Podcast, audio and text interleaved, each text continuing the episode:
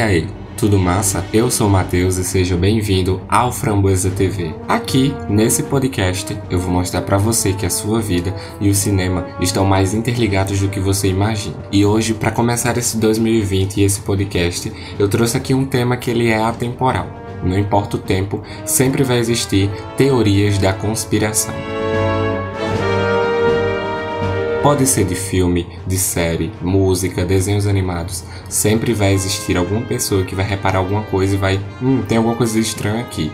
Será que isso se encaixa com isso? Então eu trouxe aqui várias teorias para você. Talvez alguma você já deva ter escutado. Outras não, pode ser novidade, como umas que eu descobri aqui que são bem loucas e bem bizarras. Então fica ligadinho aí porque eu tenho certeza que você vai gostar muito dessas teorias.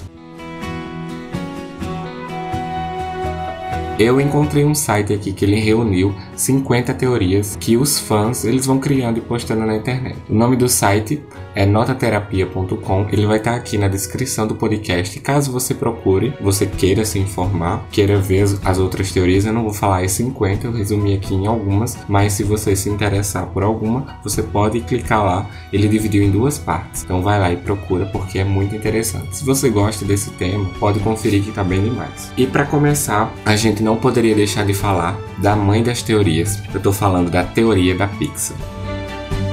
Bom, a teoria da Pixar, na verdade, ela não surgiu exatamente quando surgiu os filmes da Pixar. Eu acredito dessa forma. A teoria da Pixar ela não foi planejada desde o começo. Se você reparar bem, não existia a teoria da Pixar desde os filmes de Toy Story, por, exemplo, lá no final da década de 90. A teoria ela foi se concretizando assim, acho que há pouco tempo, porque muitos fãs perceberam que existiam coisas que dentro de um filme existiam dentro do outro, easter eggs que muita gente reparava então eu acredito nisso. Por exemplo, uma das coisas que todo mundo repara que tem em vários filmes da Pixar é aquela bolinha que tem aquela estrela. E eu acredito assim, que essa bolinha com essa estrela, ela servia como uma forma de deixar uma marca nos filmes da Pixar. Mas daí os fãs foram começando a criar coisas e a teoria da Pixar se tornou essa coisa muito grande. E como tudo isso começa? Na verdade, a teoria da Pixar, ela começa lá em Valente. Se você lembrar bem do Valente, existe uma bruxa lá. Essa bruxa, ela tem uma magia. Essa magia transforma os animais, ela consegue, na verdade, fazer com que os animais possam se comportar como pessoas. Já abre porta para grandes, grandes filmes que vêm adiante em que os animais se comportam como pessoas. E também tem uma curiosidade sobre essa bruxa. Ela viaja no tempo através de portas. E se você reparar bem e lembrar de portas, a gente lembra, sabe de quê? Monstros S.A. Muitas pessoas, e até a própria teoria da Pixar diz que a bruxa de Valente, na verdade, ela é a Boo, lá do Monstros S.A. E se você reparar bem, tem alguns easter eggs dentro daquela caverna onde a, aquela bruxa mora, que nos dá uma certa referência de que ela pode, ter, pode ser a Boo mesmo. E por aí vai. A teoria é muito extensa, vários canais no YouTube já fazem vídeos sobre essa teoria. Se eu fosse você, ia lá conferir para saber tudo direitinho. Eu não vou me aprofundar muito nessa teoria porque ela é bem extensa e bem longa. Pode ser que eu faça um podcast especialmente para a teoria da Pixar, mas por enquanto vamos focar em várias teorias. Bom, não é só os filmes que têm teorias. Também os seriados de TV têm várias teorias da conspiração. E eu tenho certeza que a, a, teoria de um maluco no pedaço você já ouviu. Essa teoria diz o seguinte, que o Will, na verdade, ele nem chegou à casa dos tios dele, na verdade ali já é um purgatório. Se você lembrar na abertura do, da série, quando ele tá indo é, para casa dos tios, ele passa por uma quadra de basquete, ele tá lá jogando com os amigos dele e a bola cai no meio de, um, de uns caras lá que tava ouvindo um, um, som bem massa. Daí, esses caras vêm e começam a agredir ele. De acordo com essa teoria, ele morreu naquele exato momento em que os caras foram lá agredir ele. Toda aquela abertura seria Deus levando ele pro céu, e o céu dele seria que ele vive numa mansão com os tios ricos dele, e que tudo que se desenrola ali na, na história dele, na verdade, é o purgatório dele, seria o purgatório dele. E algumas, alguns fãs dizem que o fato dele essa teoria pode ter sido real porque o fato dele ter morrido, a mãe dele ele não, não, aparece tanto na série. A mãe dele só aparece em ocasiões especiais, que seriam a formatura dele, tem um episódio específico disso, e especificamente no Natal. Então, de acordo com essa teoria, isso indica que a mãe dele está indo visitar ele no cemitério. Não, não é que ela morreu e está no purgatório, mas na verdade é que ela está indo visitar ele lá no cemitério em relação ao pai dele, em relação a, a outras figuras. Eu não encontrei nada a respeito disso. Pode ser que seja mais complexo que isso, e eu tô aqui dando uma breve resumida só para você ter um leve estalo e procurar mais sobre essa teoria, porque é bem louco e bem interessante. E agora, saindo um pouco dos seriados, a gente volta para a TV e vamos falar de Bob Esponja. Você já pensou que o Bob Esponja e a, os amigos dele seriam a representação dos sete pecados capitais? Bom, parece meio óbvio quando você fala assim, né? Que eles são a representação dos pecados capitais. O Patrick, ele seria a preguiça. O Bob Esponja, ele seria luxúria. O orgulho seria a Sandy. O Gary seria a gula. A inveja seria o Plankton. E a avareza seria o seu siriguejo. E a, a ira seria o Lula Boluso. Bom, eu não sei Pode até ser que os personagens tenham sido baseados nessas características, porque, até porque cada personagem tem a sua é a sua característica seria como se fosse um estereótipo, cada um tem o seu estereótipo. Então pode ser que isso seja verdade mesmo, que cada um, eles podem ter sido baseados. Existe também uma teoria que fala que a turma do Chaves também foi baseada nos sete pecados capitais. E se você reparar um pouco, tem alguma coisa a ver também com isso.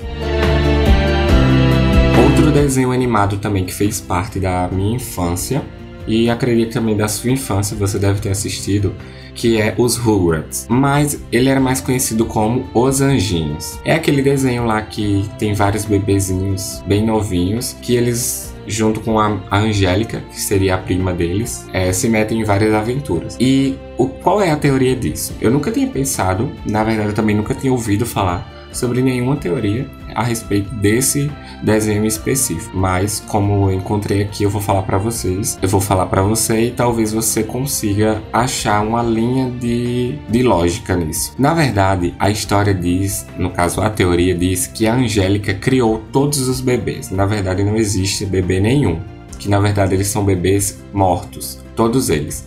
O Tommy, que é o bebezinho que é careca e usa aquela blusinha azul, não sei se você lembra, ele morreu logo após o nascimento. Já o Chuck, que é aquele que usava o óculosinho e tinha o cabelo é, ruivo, ele morreu num acidente de carro. Isso explica porque no desenho o pai dele é tão cuidadoso com ele, é tão. O menino não pode fazer nada porque ele tá sempre ali, sempre alerta. No desenho também a gente encontra um casalzinho de gêmeos. A, na, na, de acordo com essa teoria, a Angélica teria criado isso na cabeça dela porque a mãe dele, a mãe deles, no caso, teria abortado o bebê. Deixa eu explicar um pouco melhor isso. A mãe do Phil e da Lil, que são gêmeos, ela na verdade ia ter apenas um bebê. Só que a Angélica, ela não sabia se seria um menino e uma menina. Pois então ela fez o quê? Ela criou os gêmeos, porque ela não sabia nem o sexo do menino. Então, por isso é de ser um menino e uma menina. Ela não sabia qual seria o sexo do bebê, então, e a mãe deles abortou o filho, então, essa seria o destino desses três bebês que na verdade nunca existiram. E a Angélica, como ela era muito mimada, a, a mãe dela sempre é atolada de trabalho e o pai dela não faz muito o papel dele, então elas teria criado esse mundo na cabeça dela que tudo fazia sentido, para ela ter como se distrair, né? É bem bizarra essa teoria, muito bizarra mesmo. Eu nunca tinha pensado por esse lado. Pode até ser seja uma teoria verdade, uma teoria que faça sentido. E mesmo assim, mesmo ela criando tudo, ela ainda consegue ser grosseira, cruel com os bebês. Ela desconta toda a frustração na imaginação dela. Então, outro desenho animado em que a teoria diz que tá todo mundo morto. Geralmente é assim, teorias de conspiração é, sempre acontecem no pós-morte, sempre. A maioria das teorias sempre acontece assim. É, esse desenho com certeza você deve ter assistido no SBT. Du, Dudu e Edu. Se você lembrar, esse desenho ele se passa numa cidade em que os adultos eles não aparecem. Geralmente aparece uma silhueta, mas quase nunca aparece adultos acredito que nunca apareceu. Sempre tem as crianças, o Dudu, o, du, o Dudu e o Edu brincando com seus amigos e tal. E essa teoria diz que, na verdade, todas essas crianças morreram e eles estão meio que num purgatório. Isso explica o fato da língua deles ser uma cor diferente. Se você reparar, todos os as crianças desse desenho têm a língua meio verde, azulada, uma cor bem diferente, que não é o comum. Apenas duas pessoas nesse desenho têm a língua vermelha, que são, são gêmeas, duas meninas gêmeas, que aterrorizam eles. E, de acordo com essa teoria, elas seriam demônios que ficam atormentando essas almas. Então, olha que bizarro o nível de que a pessoa chegou nisso. Geralmente é assim, né? As teorias falam que todo mundo está no purgatório e que tais coisas acontecem lá. E também essa teoria diz que cada criança ela tá em um, ela veio de uma década diferente, até pelas vestimentas, pelos brinquedos que cada um usa. Eles, perce eles perceberam, os criadores dessa teoria, que cada criança veio de uma década diferente, que morreu em ocasiões diferentes. Agora, uma teoria de um desenho animado que talvez eu não acredite que seja nem teoria, pode até ser uma confirmação, porque não tem como dizer que isso não acontece. Eu estou falando de Samurai Jack. Essa teoria conta que, para você que não sabe primeiro esse desenho Samurai Jack, é um mundo pós-apocalíptico e o samurai, o Jack no caso, eles, eles salvam o mundo. Ele é como se fosse as meninas superpoderosas, só que no mundo pós-apocalíptico. Por isso que eu falei de meninas superpoderosas, porque Townsville, que é a cidade onde elas moram, seria a cidade do Samurai Jack nesse mundo pós-apocalíptico. Tanto que tem umas cenas no desenho animado das Meninas Poderosas que aparece um outdoor com um cachorro lá em um episódio. E em Samurai Jack esse mesmo outdoor aparece, só que ele tá bem estragado, bem arruinado. Isso seria uma pista de que a cidade e a cidade também é muito parecida. Se você assistiu Samurai Jack, colocar aí no YouTube, para procurar, você com certeza encontra um episódio e pode ver que a cidade é muito parecida com Townsville. E eu acredito que isso não seja exatamente uma teoria, que isso seja sim uma confirmação. Até porque, né, eu acho que eles são os mesmos criadores, então não tem problema, né, usar a própria arte como inspiração. Bom, eu acho que já tá bom de desenho animado por enquanto, né? Porque eu já falei muito sobre desenho animado. Eu vou levar você agora para o mundo do cinema. E eu vou falar de Titanic. Bom, o Titanic ele é uma história fechadinha, mas fã que é fã, olha cada detalhe e cria teorias em qualquer lugar. E eu nunca tinha pensado nessa teoria exatamente sobre que o Jack, na verdade, ele é um viajante do tempo. Olha só o que essa teoria fala. O Jack, na verdade, ele tá Exato, ele tá no filme para impedir que a Rose se suicide. E se você reparar, isso é verdade.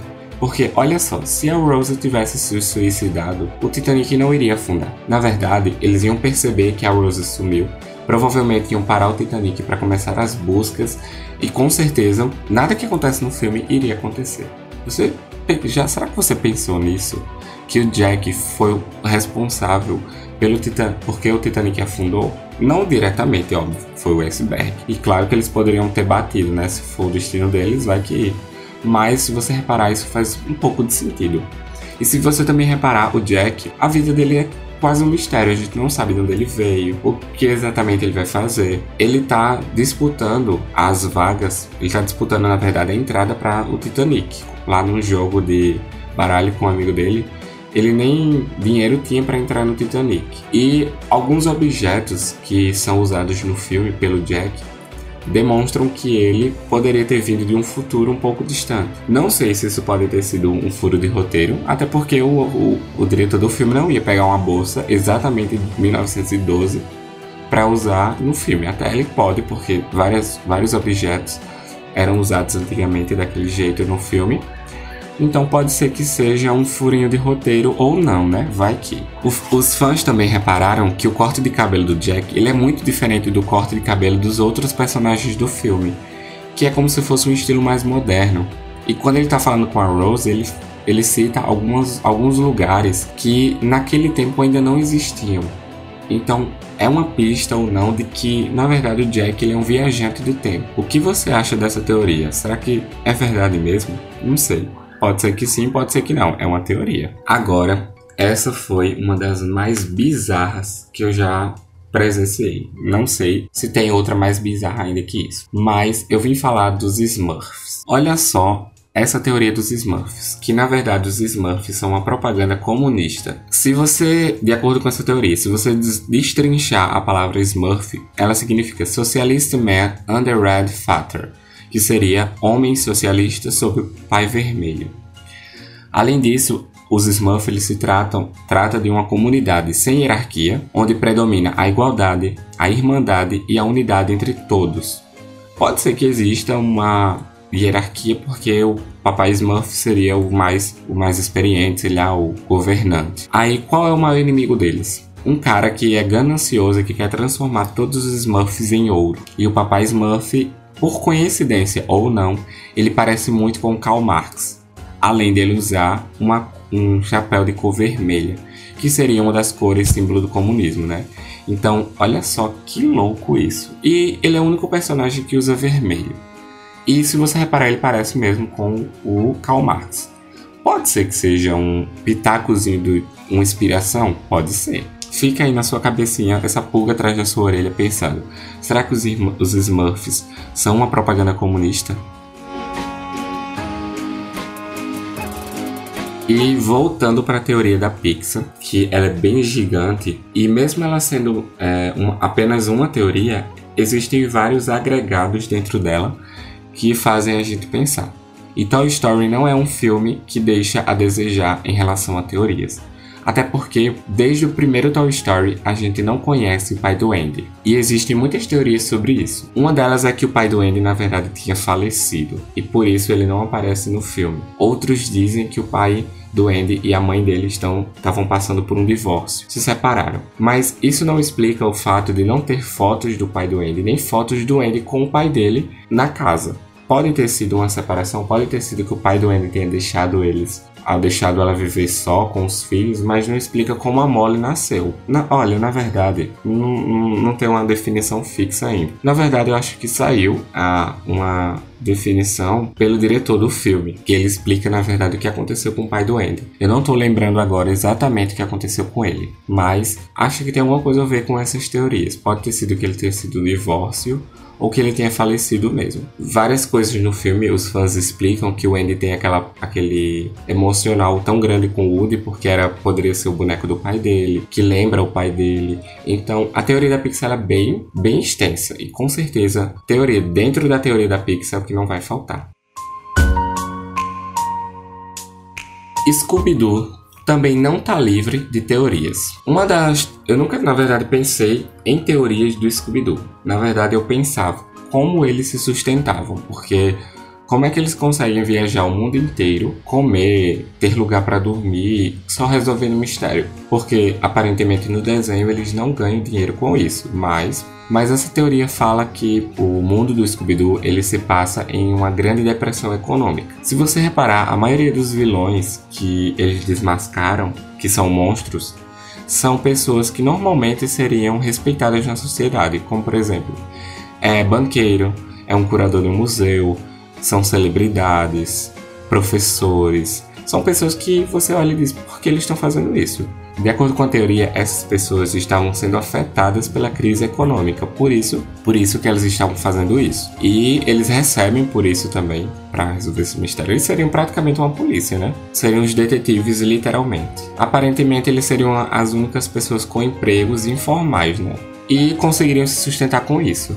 E a vida deles seriam jogando essas pessoas dentro da cadeia. Seriam fazendo o papel de um detetive ou policial, uma coisa assim. E agora, para encerrar esse podcast, eu vim trazer outra teoria que está envolvida com a teoria da pizza. Mas antes de terminar, eu espero que você tenha gostado até agora das teorias que eu falei aqui. Compartilhe com seus amigos para que eles também fiquem sabendo dessas teorias. As minhas redes sociais vão estar aqui na box da descrição do podcast. Vai lá, me segue Todas as novidades do podcast eu vou postar lá. Então fica ligadinho e vamos para a última teoria. Com certeza você gosta muito do personagem Wally. O Wally é aquele robôzinho fofo que a gente sempre teve pena dele, mas eu vou provar aqui para você que na verdade ele é um serial killer. Exatamente. Olha só isso, preste atenção. No começo do filme do Wally, a gente vê vários cadáveres de robôs. Se existe um mundo que só existe robôs, e eles estão todos praticamente mortos, entre aspas, então são cadáveres. Se não existem humanos, são cadáveres de robôs. E ele está lá, intacto. Como isso é possível? A teoria ela foi postada num, num site de teorias que é o Reddit e ela afirma que o Wally ele massacrou ao longo desses 700 anos todos aqueles robôs. Se você perceber, o Wally ele tem sentimentos. Ele sente dor e emoção. E ainda assim ele ouve música enquanto ele pega aquelas peças de robôs, arranca do corpo, do corpo original e coloca nele. Agora me diga uma coisa, se você não achou isso bizarro, troque isso por um ser humano. Como seria se tudo isso que eu falei agora fosse feito por um ser humano? Vários cadáveres e ele arrancando pedaços do corpo para colocar em si mesmo. Bizarro. E a teoria, ela também fala que o Wally, ele matou os outros robôs porque eles estavam programados para descartar toda aquela sucata. Enquanto a, a, enquanto a intenção dele não era essa, muito pelo contrário. Ele queria aquelas peças todas para ele. Então, provei para você que o Wally é um serial killer, então tá ótimo. A teoria está encerrada aqui. Muito obrigado para você que escutou até agora esse podcast. Espero que você tenha gostado. Vamos estar postando o podcast aqui todas as quinta-feiras, às 7 da noite. Então fique ligadinho porque vai ter todos, toda quinta-feira um episódio novo para você. Fica com Deus e até a próxima. Tchau!